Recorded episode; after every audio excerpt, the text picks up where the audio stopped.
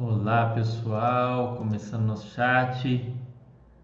Boa noite, burro com H3, o burro. Eduardo, olá Fernando, tem um FII que fez emissão restrita 476. Como posso ter acesso ao prospecto da emissão? Eduardo, na página do FII, aqui na Baster, talvez você encontre.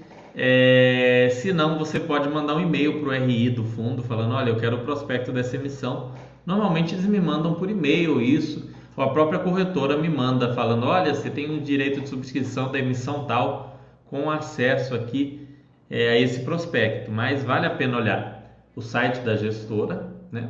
Se tiver site próprio do fundo, melhor ainda. E é, a página aqui da Baster.com para ver se tem alguma coisa sobre esse, esse prospecto. Normalmente vai ter o fato relevante com o link para o prospecto. É, ou então dá uma olhada lá na CVM. Fernando, além de tradicionais HGLG, VILG e XPlog já foram analisados nos chats anteriores, poderia por gentileza falar do Bresco 11? Posso sim. Eu fiz até a votação, eu achava, na verdade, o Bresco, eu não vou falar muito sobre ele, pessoal, eu vou, vou passar assim por cima, porque eu vou adiantar aqui para vocês uma coisa bem legal. Eu marquei já com o pessoal, com o gestor desse fundo, né, o pessoal da Bresco Logística, marquei com eles de no mês que vem, é, muito em breve, no, no, final desse mês, na verdade, ou no final desse mês, início de setembro, fazer um chat sobre esse fundo. Então, vou fazer um chat com o próprio gestor sobre o fundo. Então, não vou falar muito do fundo aqui, porque vai ser legal trazer o conteúdo lá junto com o gestor para vocês entenderem melhor, mas a gente vai dar uma olhada aqui superficial. Como foi um, um dos fundos bastante votados naquela votação de, de análise, ganhou o VILG, ganhou um fundo mais comum, achei que ia ganhar alguma coisa diferente, mas ficou é, VILG e HGLG em primeiro, HGLG que já tem mil análises, em terceiro o XPLG, né, os três mais falados, mas vai, vai ter sim um, um chat com um gestor, então eu vou falar um pouquinho daqui a pouco, mas não é um fundo que a gente vai entrar muito, porque vai ter um chat específico, ok?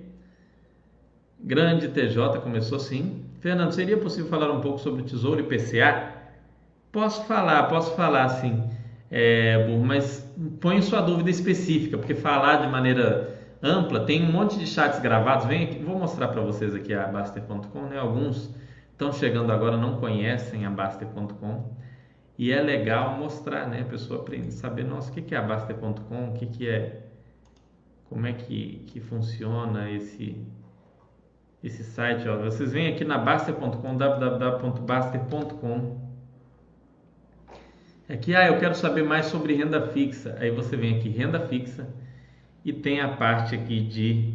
Tem o FAQ e tem os FAQ, é, tópicos, documentos, galeria. E aí na galeria tem vídeos, mais de mil vídeos sobre renda fixa.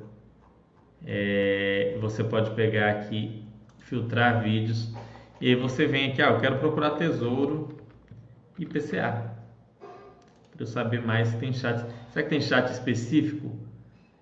Tem chat aqui, ó. Chat um Tesouro IPCA dá para perder com ele. Chat de tema livre discutindo Tesouro IPCA.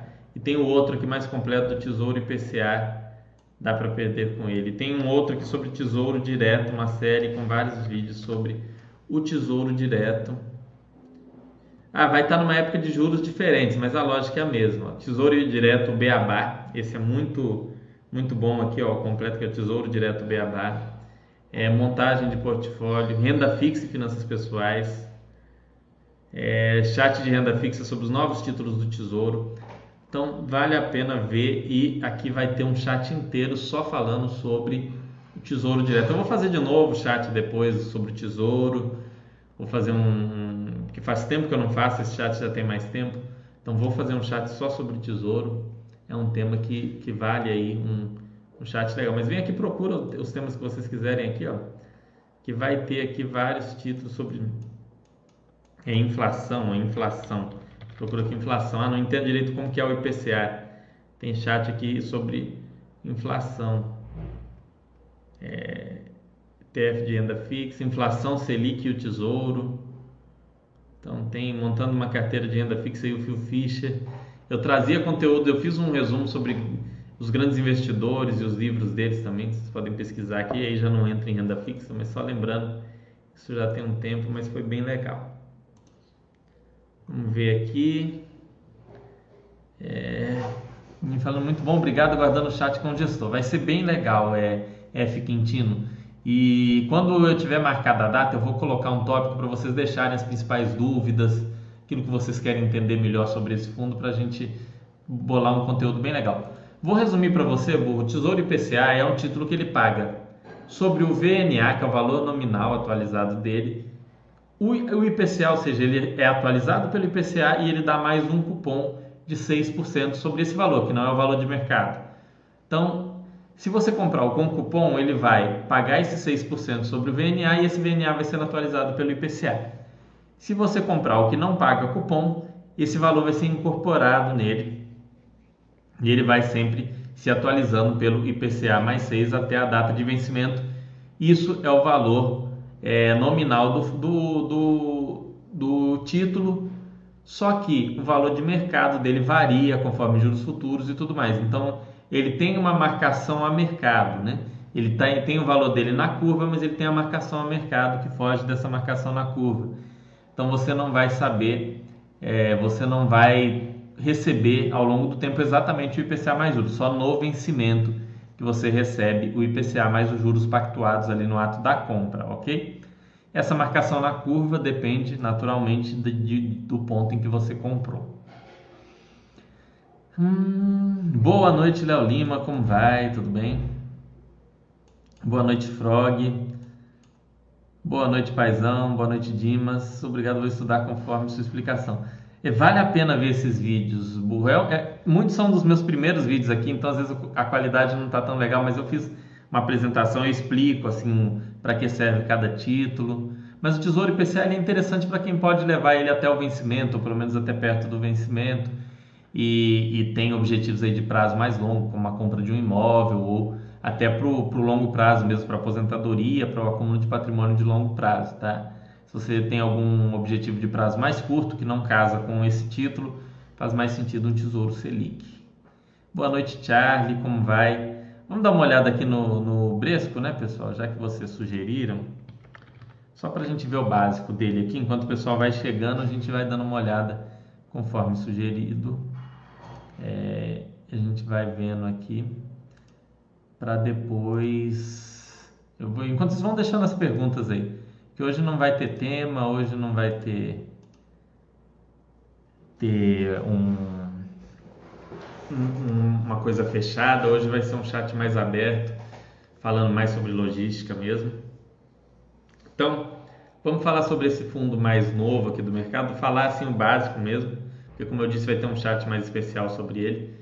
Então, Bresco Logística, BRCO11, fundo recente com pouco tempo de IPO, né? É um fundo com poucos dados, tem mais de cinco imóveis, uma vacância controlada. A gente vai dar uma olhadinha aqui no básico. É um FII híbrido, mas que concentra seus investimentos em centros logísticos, galpões logísticos, administrado pela Oliveira Trust e gerido pela Bresco, que vai vir aqui falar com a gente em breve. Valor patrimonial de 95 reais, uma taxa de administração de 1% sobre o valor patrimonial e aquela taxa de performance que a gente conversou no chat passado, é igual a do VILG, né, de 20% do que exceder o IPCA mais 6, ou seja, é, é, é, é algo ok, não é aquelas taxas absurdas de 50% do que exceder CDI ou coisa do tipo. É, proventos. É um fundo que começou em janeiro de 2020, então a gente tem aqui só 7 meses de proventos, sempre pagando 55 ou 56 centavos. Os imóveis estão aqui em Minas, Rio de Janeiro, São Paulo, Paraná e Rio Grande do Sul. Então são ao todo 10 imóveis aqui. Tem aqui o nosso mapinha que dá para você ver: 80% no Sudeste, 20% no Sul. No Sul é um imóvel no Paraná e um no Rio Grande do Sul. Aqui no Sudeste, um em Minas, um no Rio e seis em São Paulo.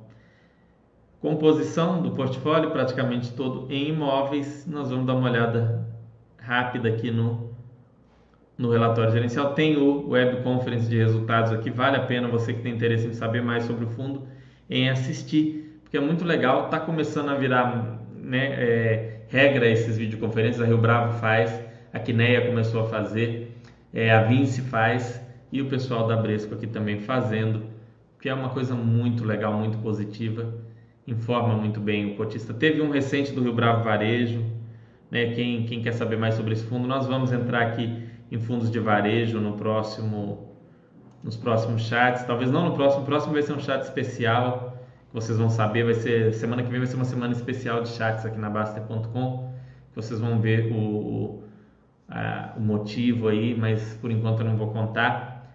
Então, semana que vem vai ser um chat diferente, mas nós vamos entrar no chat de varejo, mas teve esse webcast de varejo do Rio Bravo Varejo para quem gosta desse fundo ou para quem estuda ele, vale a pena. E aqui tem essa web conference que vale a pena. E vamos dar uma olhada aqui nesse, olha que bacana, esse daqui é o trimestral, então eles fizeram essa apresentação trimestral e é muito legal. Ó. História da equipe aqui de 2000 e 2006 a 2011 era Bracor, depois virou Bresco, mais de 70 imóveis sob gestão, mais de 5 bilhões de transação, mais de 30 anos de experiência, plataforma única de investimento imobiliário, o FII renda aqui, imóveis estabilizados, sales back, aquisição, e o Growth FII, que é um de desenvolvimento, Build to Suit, desenvolvimento. Então aqui ele faz desenvolvimento e esse FII compra aqueles que fazem mais sentido. A gente vai discutir sobre essa dinâmica com o próprio gestor, vai ser legal para a gente entender melhor. Equipe tem um longo e bem sucedido track record que eles colocam. É, apesar desse fundo ser relativamente novo, a, a gestão não é nova, né? É, inquilinos com ótima qualidade, locação com potencial de valorização ao longo do ciclo, rendimento previsível e resiliente. E aqui eles falam aqui do operacional 10 propriedades, 375 mil metros de ABL, mais de 10% de potencial de expansão, vacância física de menos de 1%, 102 milhões de receita estabilizada, segundo eles aqui, é um yield de 6,7%, 40% da receita na cidade de São Paulo, 80% de contratos atípicos e o volte, né, aquele prazo médio dos contratos de 4,6 anos, muito próximo do que a gente viu lá no Vinci, né, que era 4,8 se não me engano. Então, localização geográfica aí dos fundos, dos imóveis, a maioria em São Paulo, é, os principais locatários aqui, Grupo Pão de Açúcar, Carrefour, Magazine Luiza, B2W, Natura, BRF, todas marcas que vocês conhecem bem, provavelmente, ao menos a maioria, o setor de atuação aí de cada um. Quem é o maior locatário é o Grupo Pão de Açúcar, mesmo assim é 18% da receita do, do, de um imóvel, 12% de outro, 30% é o GPA como maior locador do fundo atualmente. Grupo Pão de Açúcar, para quem não sabe, né, é, é, o Pão de Açúcar, Extra e outros outras redes de supermercados, aí, de hipermercados, supermercados.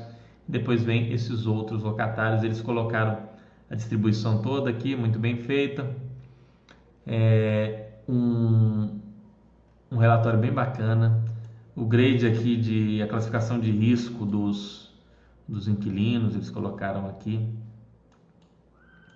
né, AA ou AA mais 60%, os outros 24% atingiu o nível de investimento B, né, e os outros não estão não, não, não classificados, 17%.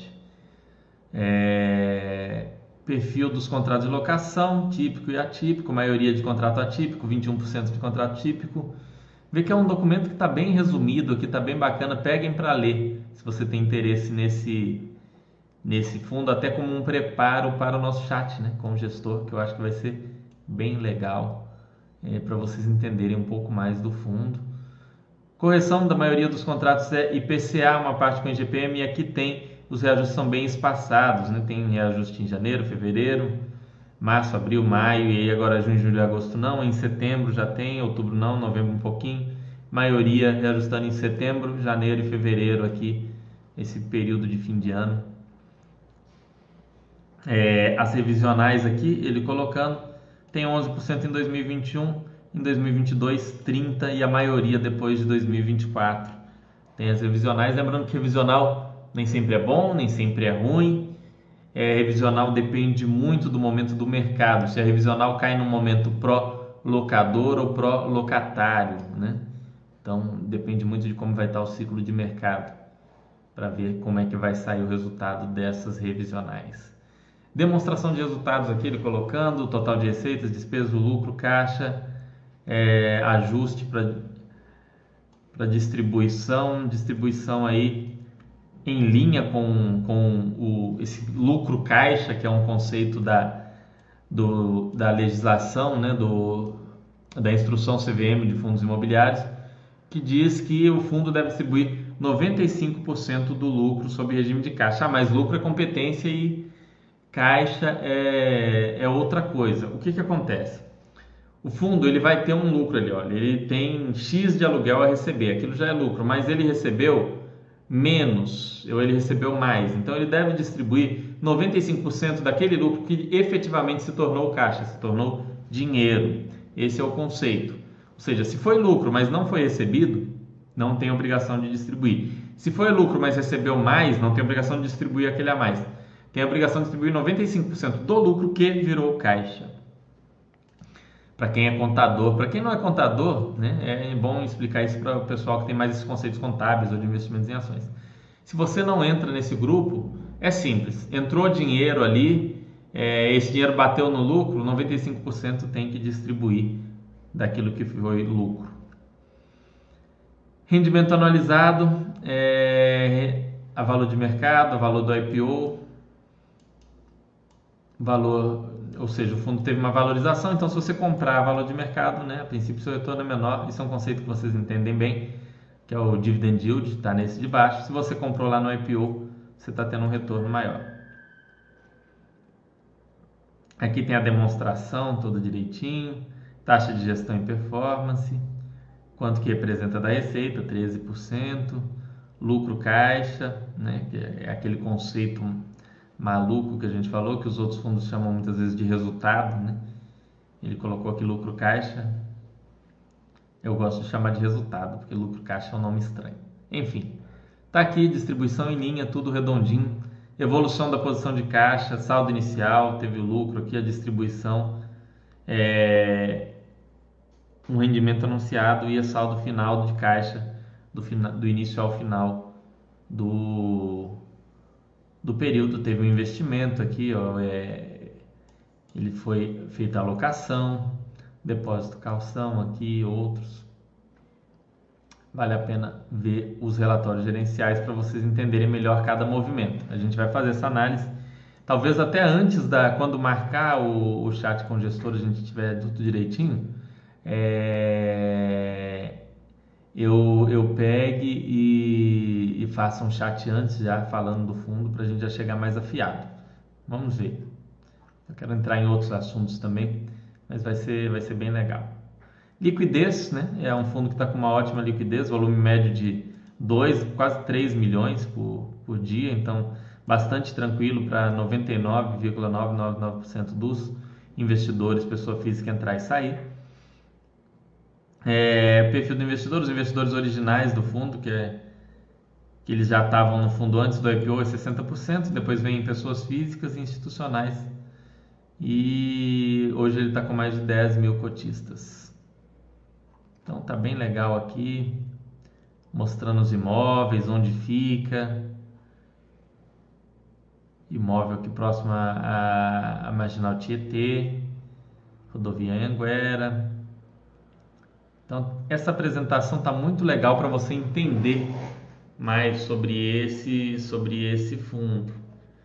Tem a explicação do, do imóvel, não vou entrar aqui em detalhes porque não é um chat sobre o fundo. Eu falei, a gente vai fazer um, um sobre o fundo com o gestor no, no futuro próximo. Esse aqui também é um outro aqui. Sempre próximo a rodovias é, bastante famosas de São Paulo que, que atravessam o, o, estado de São Paulo, passam por São Paulo, a rodovia Regis Bittencourt, quem é de São Paulo conhece, é, rodovia Anchieta, a Marginal Pinheiros, a rodovia Anguera, então sempre imóveis em locais estratégicos de fácil distribuição para São Paulo ali. Aqui já é em Itapeva aqui rodovia Dom Gabriel Paulino, à beira da rodovia aqui, fácil acesso. Então, bem interessante essa, essa facilidade de acesso que os imóveis têm às rodovias, conforme eles destacam bem aqui nas fotos. A BR-040, né? Esse aqui é o de Contagem. Para quem não sabe, Contagem é uma cidade aqui da região metropolitana de Belo Horizonte. Então aqui tem um acesso fácil, eles até colocam aqui, ó, acesso fácil a Betim, 27 km, Belo Horizonte, 19 km, Juiz de Fora, 270 km. A BR-040 dá em Brasília também, então dá para levar algo para lá. Não sei se esse centro, esse centro abastece Brasília, mas também é, é uma rodovia boa, bem pavimentada, duplicada, que vai de Belo Horizonte até Brasília, se for o caso do fundo precisar isso aqui. E aqui mostra como é que é o Bresco Contagem. Para quem já passou ali na 040 dá para ver bem esse, o imóvel. Esse imóvel aqui, eu já passei bastante lá perto, já, já vi esse imóvel, não sabia nem que era do fundo.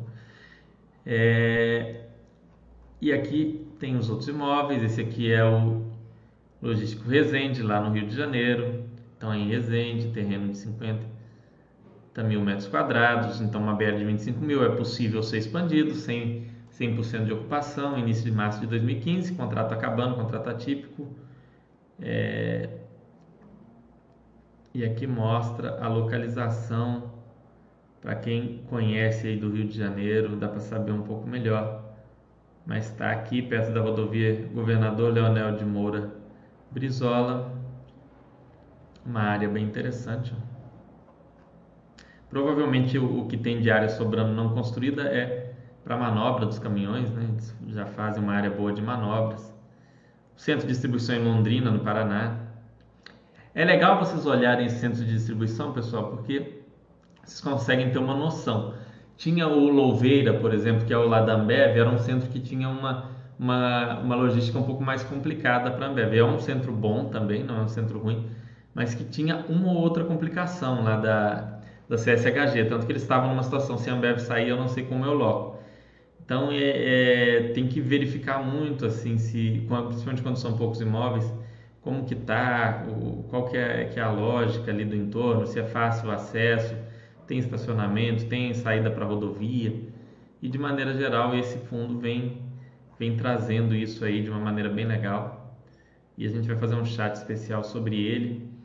Vamos estar tá bem afiadinho aí para falar sobre o, o Bresco Logística, mas é um fundo novo, né? Lembrando que o fundo tem oito meses aí de bolsa, pouco tempo, oito para nove meses. Então, apesar de ser um fundo que já tem mais de cinco anos de existência, né? Para quem não sabe, eu estou falando, ah, o fundo tem cinco anos de existência e poucos de bolsa. A CVM, pessoal, tem vários fundos imobiliários registrados. Nem todos esses fundos são listados na B3. Então eu posso montar um fundo imobiliário, ah, eu tenho aqui um galpão logístico, meu irmão tem mais um, eu tenho um primo que tem dois, tenho um amigo que tem três. Eu vou lá, contrato um, um administrador, um gestor, monto aquele fundo imobiliário, né? contrato uma instituição, a gente junta, integraliza os imóveis ou integraliza dinheiro para comprar outros imóveis e monta o nosso fundo só para a nossa, nossa turma, nosso grupo. E esse fundo não vai ser listado na bolsa. Mas em algum momento alguém pode querer sair, a gente pode tomar essa decisão de fazer um IPO, de listar em bolsa Lembrando que aí vai ter uma série de, é, de, de, regulações que vai ter que seguir, de leis, de documentação que vai ter que ser emitida. Pode ser feito o IPO e aí vai vir os outros cotistas, enfim. E aí vai ter a possibilidade de ter aquela isenção de imposto de renda para pessoa física, que o fundo fechado, fechado não tem. E vai estar tá lá é, sendo negociado em bolsa. Então, nem todo fundo imobiliário é negociado em bolsa. A evolução do e-commerce no Brasil é a grande promessa do setor de logística, porém também é visto um movimento na Amazon em abrir lojas físicas que futuramente poderiam ser pontos. O setor de logística se aproveita também das lojas é, F Quintino. Por exemplo, essa, esses centros de logística do Grupo Pão de Açúcar, ele abastece quem? Ele abastece os supermercados Pão de Açúcar, Extra. Ele vai ali, tem o, o do Carrefour, que eles também têm. Então o Carrefour tem lá o supermercado, ele precisa de um centro de distribuição que vai levar as coisas para o supermercado, né? Então, é, o, o setor de logística ele sim se beneficia do crescimento do e-commerce, mas também as lojas precisam do setor de logística. A logística ela é necessária, independente da existência ou não de lojas físicas. Tem que ter logística, tá? É, essa logística muda. Tem a questão do last mile, ou seja, de ter uma logística mais próxima dos, dos centros, mas você precisa guardar os seus estoques em algum lugar, em algum lugar que seja bom. que não vai vir um rato e roer tudo, que não vai a chuva entrar lá e desmanchar os seus produtos. Então, logística sempre é necessário. A gente vê, tem o Quasar Agro, né, que tem toda a, a parte de, de, logística agro, de silos e, e, outras logísticas ligadas à parte agro, que tem, precisa de um armazenamento especial. Então, armazenamento é sempre necessário, ok?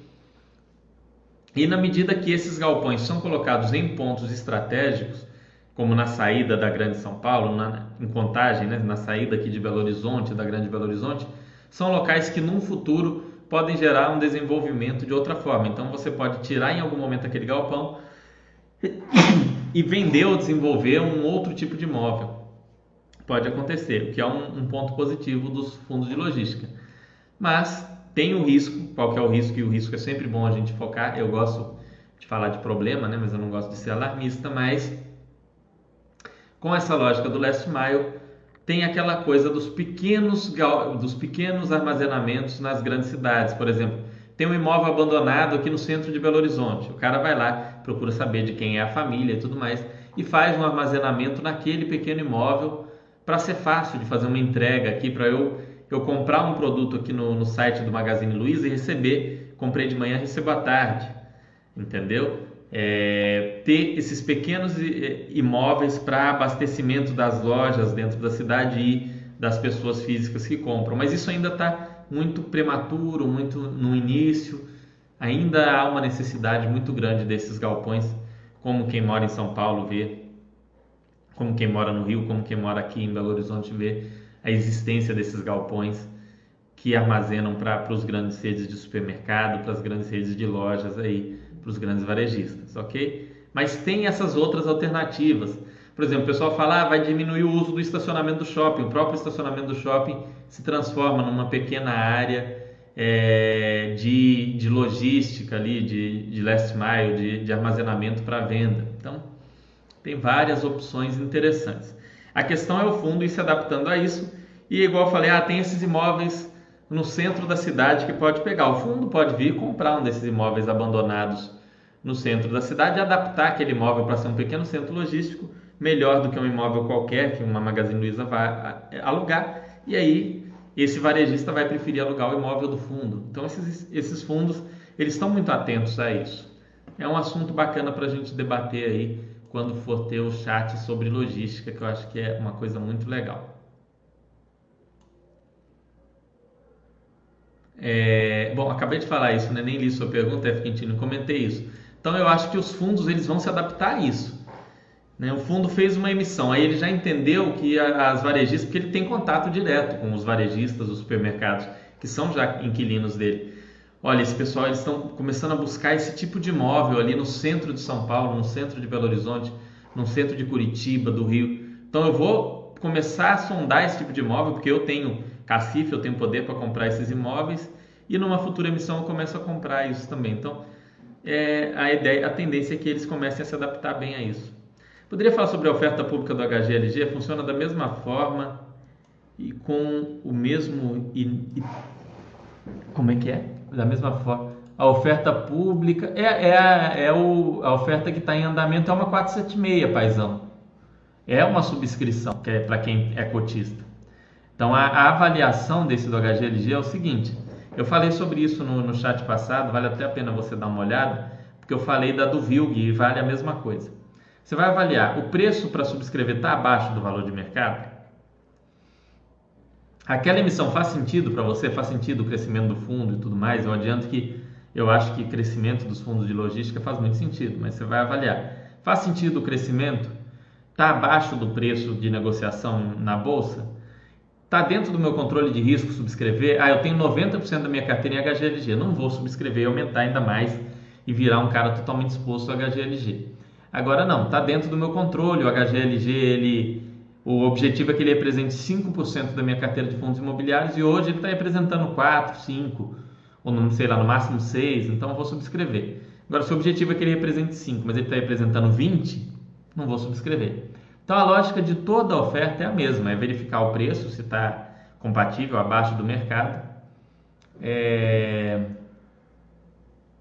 Não estão vendo a tela? Por que não estão vendo a tela?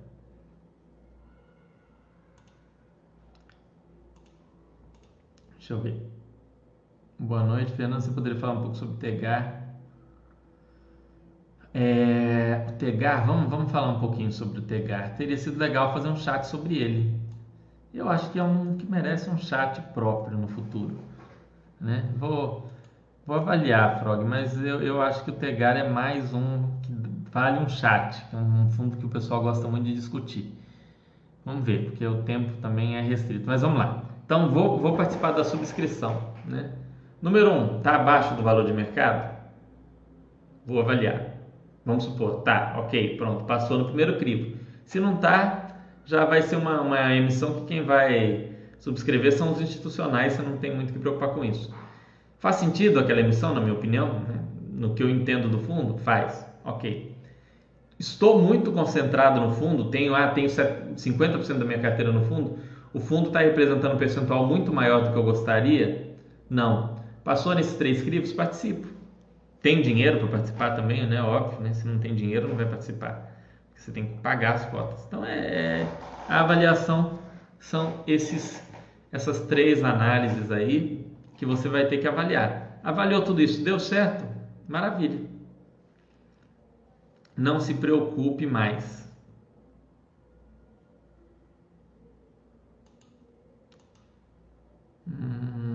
Comentário passado, comentário passado, deixa eu ver o comentário passado. Estou, com, estou, vou estar conforme sua explicação. Hum, vamos lá. É, podem perguntar, pessoal, se quiserem trazer mais alguma coisa. Acho que para a gente falar do Tegar hoje, ele é um fundo que tem, tem várias coisinhas para detalhar. Se a gente for falar dele, a gente vai tomar. Se a gente for falar mesmo, né? Não, vamos.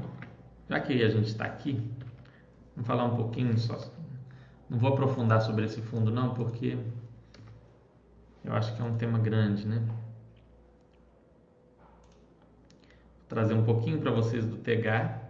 Enquanto isso, se vocês tiverem qualquer dúvida, vocês podem perguntar, porque a nossa ideia é, é debater, é, é, falar no geral aí. Igual esse assunto do Last Mile foi super pertinente. É algo que realmente as pessoas ficam relação a isso com os fundos de logística.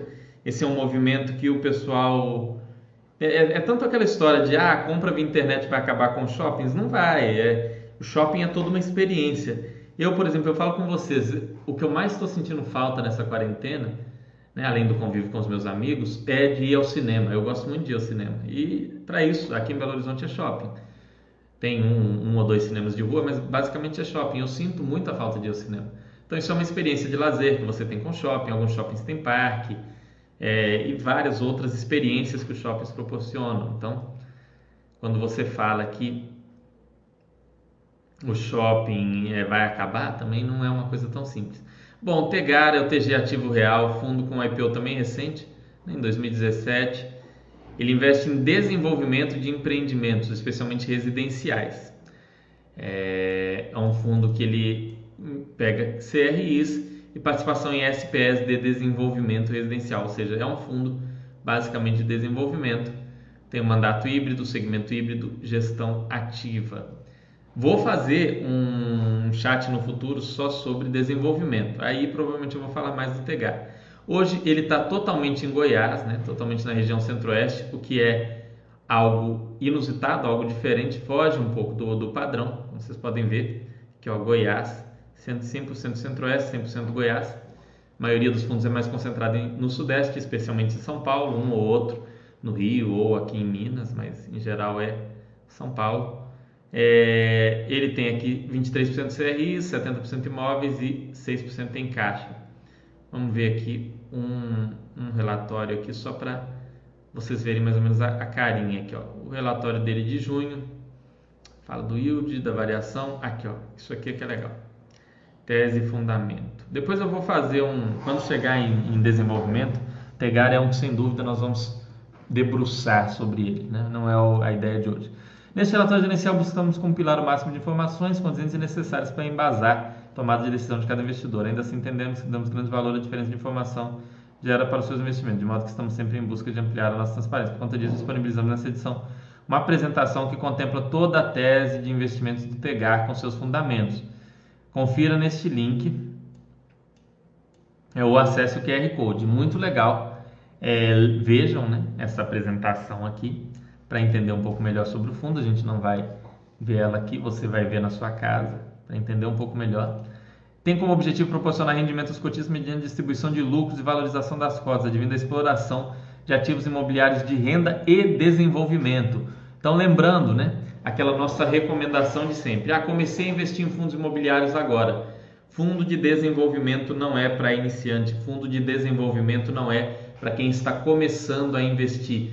Fundo de desenvolvimento não é para aquele investidor que não tem experiência. O fundo de desenvolvimento é um dos últimos passos no investimento em fundos imobiliários. Você começa por fundos tipicamente de renda que compram imóveis prontos para alocar.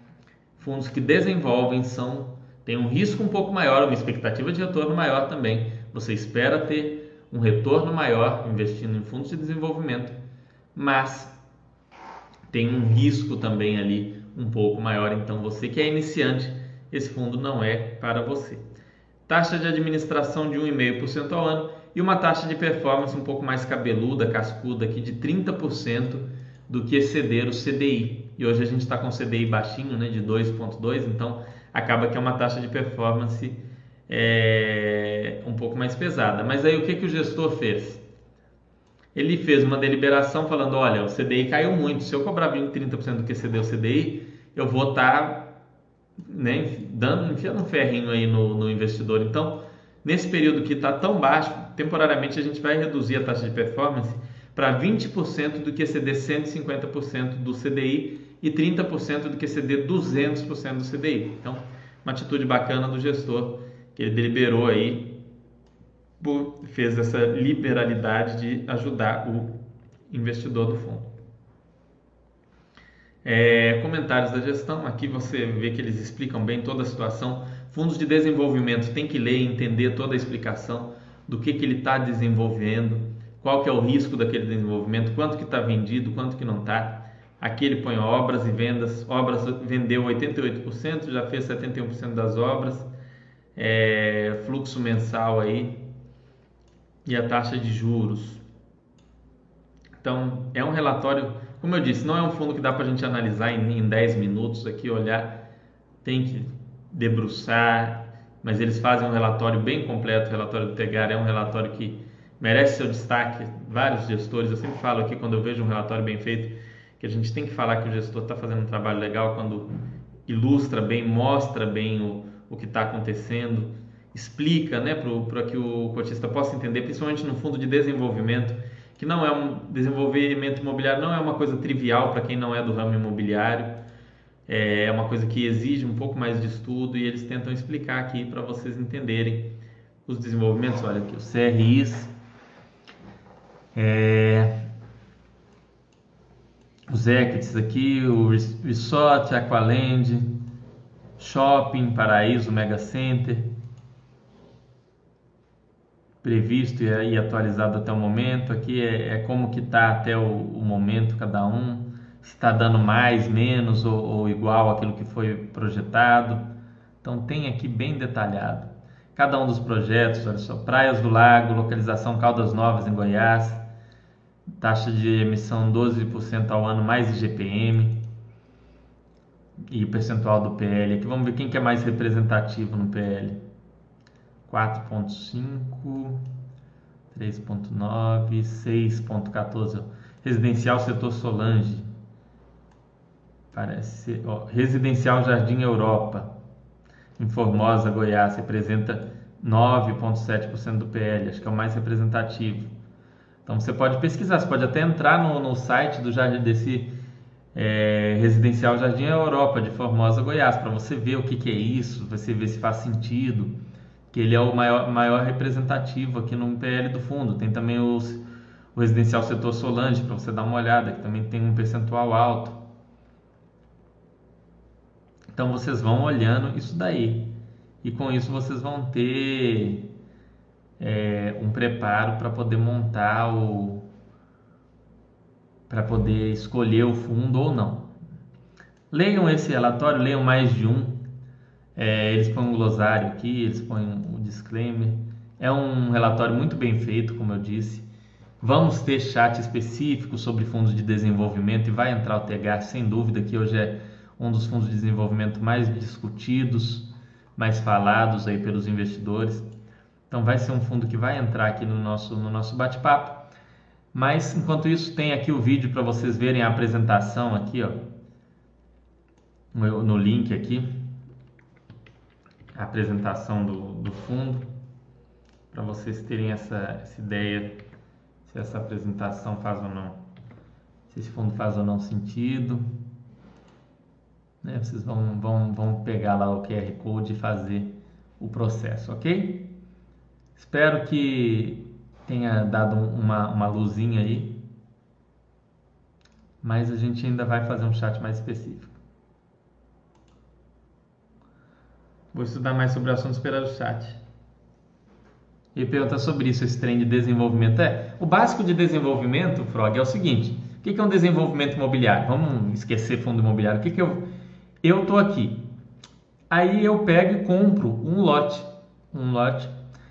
E contrato uma construtora, faço uma sociedade com uma construtora e a gente desenvolve um empreendimento imobiliário ali, um prédio de apartamentos, por exemplo, uma, ou pode ser uma torre de lajes corporativas, ou pode ser um galpão mas vamos para um mais básico, que é muito do que o Tegar Invest. Eu vou lá, faço aquele prédio de apartamentos, a gente combina, vê, olha, esses apartamentos nós vão nos custar X e custando X, a gente deve vender por Y num tempo tal, de modo que o retorno vai dar é, X, né? É, quando a gente faz o desenvolvimento. Não estou falando quando compra um CRI nem nada. Então aí eu vou fazer aquele desenvolvimento imobiliário Aquele desenvolvimento, aquele projeto pode ser feito por um fundo, pode ser comprado pelo fundo. Eu estou fazendo o projeto, mas eu vou ter como sócio aqui, né, nessa sociedade de propósito específico, que é esse desenvolvimento imobiliário, um fundo imobiliário. Então eu vou entrar com 100 milhões, o fundo vai entrar com mais 100 milhões, nós vamos fazer aquele projeto de 200 e tem essa expectativa de retorno. E aí é que ele põe aquele sinal verde, amarelo, vermelho, olha, a expectativa de retorno era tanto, mas deu sinal verde, que ou seja, deu um retorno maior do que a gente planejava. Olha que bom. Ou então, ah, deu vermelho, a gente planejou X, mas não está tendo esse retorno aí, porque aconteceu isso, isso e isso, e aí ia ler o relatório para entender. Ou então deu ali, ah, deu mais ou menos um pouco abaixo, deu na média ali, porque.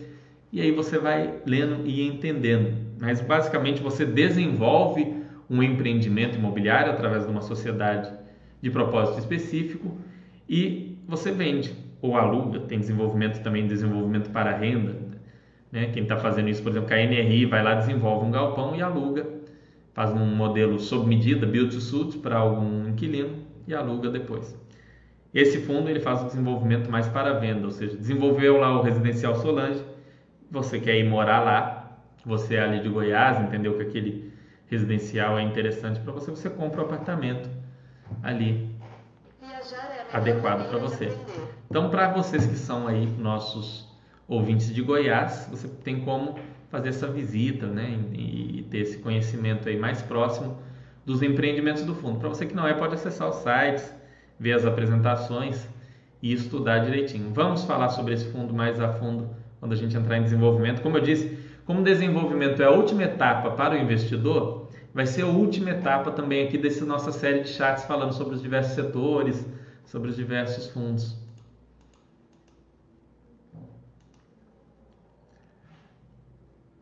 De nada, Frog. Que bom que ajudou você a entender um pouco melhor. Aí, como eu disse, a gente vai chegar lá no desenvolvimento. É que a gente vai pegando as etapas, né? A gente começou, eu fiz aquela série de chats sobre shopping, teve muita coisa sobre shopping mesmo, tem muito conteúdo gravado de shopping. Aí a gente foi para lajes corporativas, entramos em logística. Aí a gente vai começar varejo depois, a gente vai falar sobre esses imóveis de rua, o que é um imóvel de varejo, é provavelmente é o tipo do, do, de imóvel que vocês têm, depois do residencial, deve ser o tipo de imóvel que vocês entendem melhor. Eu, pelo menos, conheço muito bem imóvel de varejo, assim, de, de passar dentro. Quem morou já em cidade média e pequena e que mora em cidade grande, né, é, conhece. Não tem como não conhecer o que é um imóvel de varejo. Então, a gente vai falar muito disso, vai vir com esse tema interessante. Mas a ideia é ir passando por todos os segmentos, depois a gente vai falar desse mandato né, de desenvolvimento para venda, desenvolvimento para renda, citar exemplos de fundos com e sem prazo, para vocês entenderem bem, para que vocês não, não, não se enganem aí, não façam, não caiam em armadilhas. Isso é que eu acho bacana, evitar que vocês caiam em armadilhas. Pessoal, se vocês tiverem mais alguma dúvida, deixem aqui que eu vou responder agora. A gente falar mais alguma coisa, senão a gente vai encerrar o chat de hoje. Lembrando que semana que vem vai ser um chat especial. Né? Quando estiver chegando, eu vou colocar lá para vocês como é que vai ser. Mas eu acho que vai ser um chat que vai valer a pena para investidores como um todo. Vai, a gente vai abranger renda fixa também, vai ser um chat diferente. Tem uma, uma motivação aí para ter esse chat especial. Mas fiquem atentos, não vai ser só meu, não. Semana que vem vai ter chat especial. Acho que de todos os consultores vai ter algum tema mais específico, mais especial. Aí vai ser legal, ok? É, então, vamos lá. Dúvidas, dúvidas, dúvidas, dúvidas. Se tiverem dúvidas, deixem aí, senão eu vou encerrar o nosso chat dessa semana. E a gente vai deixar para a semana que vem para bater mais papo aí sobre novos assuntos. Demora para receber as cotas de subscrição que participei do HGLG. O dinheiro saiu da corretora, mas ainda não recebi. A cota mesmo, professor Samuel, é o HGLG ele já falou quando que ele vai te distribuir. É no começo de setembro.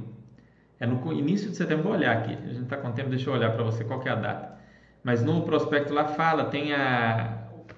Se não me engano, é 9 de setembro, deve ser, é nas primeiras semanas de setembro que vai virar HGLG 11, as suas HGLG 13 ou 12. Deixa eu ver se tem aqui. Eu sei que é setembro, o dia certo eu não, não me lembro. Vou ver aqui se eu acho compartilhar com vocês a tela, né? Assim vocês veem o que, que eu estou fazendo. Estou pesquisando isso daí. HGLG11. PowerPoint. É o exibir documento aqui. É. Exibir documento. Exibir documento. Aqui. Vamos ver aqui. Vamos ver aqui. Integralização. Integralização.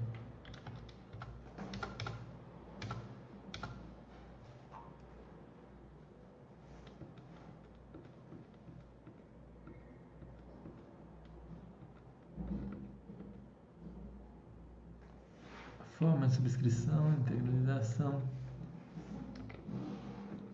Ih, que saco. Vamos ver aqui, data. Data. Risco regulatório. É um documento grande, mas aqui vocês. Essa parte, pelo menos essa parte do cronograma de datas, é bom vocês lerem, vocês não terem surpresas. Ficar, ah, e agora quando que vai subscrever? A expectativa com, com a aquisição desses novos imóveis é que o rendimento vai de 79 até nos próximos anos passando a, a quase 85 centavos. Tem tudo isso aqui. Né? É uma expectativa até muito positiva em relação a essa emissão de cotas. De, ficou muito completo esse documento para vocês entenderem melhor esse fundo, para falar a verdade. Foi um prospecto muito bem feito. Né? É, eu dei uma lida aí no, no, no geral, nos pontos principais eu gostei porque ele, ele faz essa projeção, olha, a gente vai comprar tal e tal e com isso a nossa renda vai para tanto. Cabe daqui três anos a gente olhar aqui e ver se foi para 84 ou mais, ou o que, que aconteceu para não, não alcançar o prometido. Então, regime de tributação. Blá, blá, blá, aqui tem um quadrinho, em algum lugar tem um quadro com essas datas. Eu lembro que eu olhei e era setembro, mas eu não me lembro o dia certo. Vamos ver aqui se eu acho aqui a data.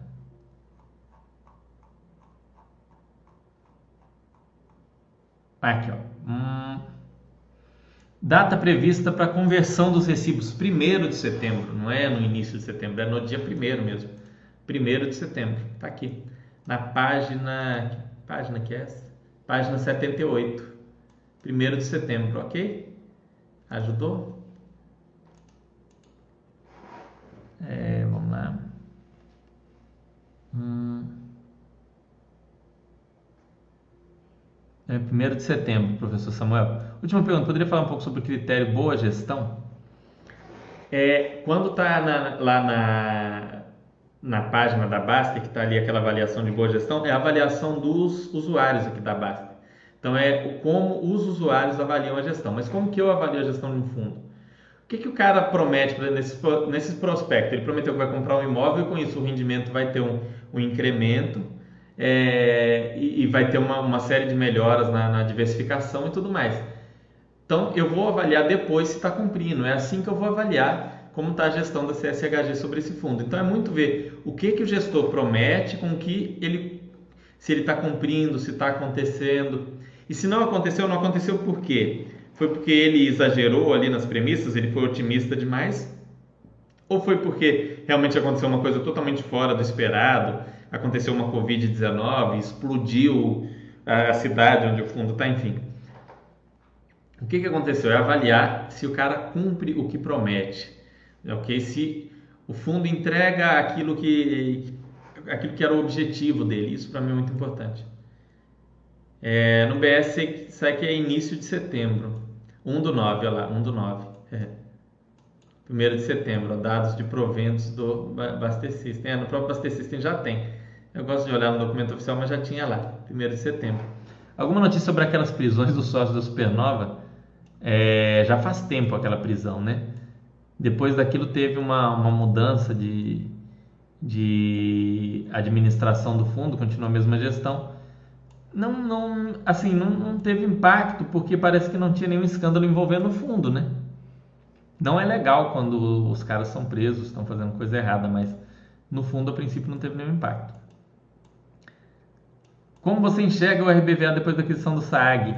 TMTR3, eu vou começar a falar nos próximos chats de fundos de varejo e vai ter chat naturalmente sobre o RBVA mas eu recomendo você dar uma olhada lá no webcast que, que a Rio Bravo fez sobre a RBVA também. Mas aí eu vou falar o que aconteceu, como ele era, como ele ficou, é, qual que era o objetivo desse fundo, qual que é hoje, né, o que, que, que o gestor está enxergando para os próximos anos. Vai ter um chat só sobre a RBVA e é um dos próximos, é um dos próximos chats. A gente está entrando agora em varejo. Ok? Então aguarde que vai ter chat especial. Fernando, 1 de setembro é meu aniversário. Olha lá, vai ganhar de presente as cotas do HGLG, né? De presente por cento e poucos reais aí que você pagou. Mas parabéns pelo seu aniversário adiantado. 1 de setembro é dia de chat? Não, 1 de setembro é terça, né? O chat é 31 de agosto. O meu aniversário é 4 de setembro, sexta-feira. Como você observa o desenvolvimento dentro dos fundos de logística? Eu acho muito legal, iHolder, quando o fundo de logística é grande e ele pega ali e começa a fazer, ele tem, ele tem 10 imóveis, aí ele vai desenvolver um, que ele põe uma pitada de risco ali, mas uma possibilidade de retorno melhor. Eu acho isso muito legal, tá? Principalmente quando é um fundo mais antigo, que é a NRI, HGLG, eu gosto. É, mas pode dar errado também, então a gente tem que acompanhar para o gestor não começar a fazer um monte de besteira aí e você só aí seguindo. Mas eu acho legal sim, eu acho bem interessante.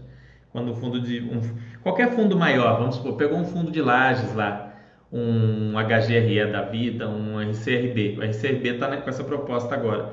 E aí o fundo resolve fazer um retrofit, um desenvolvimento ali dentro. Aquilo dando certo, aquilo tende a gerar um incremento ali no fundo. Mas é um risco que o fundo pode correr, porque ele é grande. Então não vai afundar o fundo se aquilo der errado, não vai ferrar tudo ali com Eu acho mais legal isso do que quando o fundo só faz isso. É um fundo pequeno e tem dois desenvolvimentos e se der errado, danou-se tudo. Eu gosto, né? É, é a minha visão é, quando ele põe um, um, pé no risco ao invés dele mergulhar ali no risco e tudo ou nada. Ok? Bom, pessoal, espero que tenham gostado, que tenha ajudado vocês esse, esse chat sobre logística. Como eu disse, eu vou trazer aqui o pessoal da, da Bresco Logística, é um fundo novo, mas que vem trazendo um relatório completo, uma proposta interessante. A gente vai trabalhar bem esse fundo. É, depois nós vamos entrar nos fundos, é, ainda em breve nós vamos entrar nos fundos de varejo Vamos falar sobre RBVA, vamos falar sobre outros fundos de varejo, né? o, o, Max Renda aí da, da, da, da BTG, provavelmente. Então vai ter muita coisa legal falando sobre fundos aí de, de, de varejo nos próximos chats e depois vamos voltar aí para um de logística e seguir para trazer análises e tudo mais. Sempre que vocês quiserem um tema específico de chat, também peçam lá na área de fundos imobiliários da Baster ou na área de renda fixa me marquem lá, arroba Fernando, olha, eu queria ver um chat sobre esse tema, você pode fazer? A gente vai agendar, vai fazer, porque a ideia é trazer um conteúdo que realmente ajude vocês aqui, ok? A serem investidores mais conscientes, mais preparados. Muito obrigado para vocês, uma ótima semana, é, um grande abraço e até segunda-feira que vem.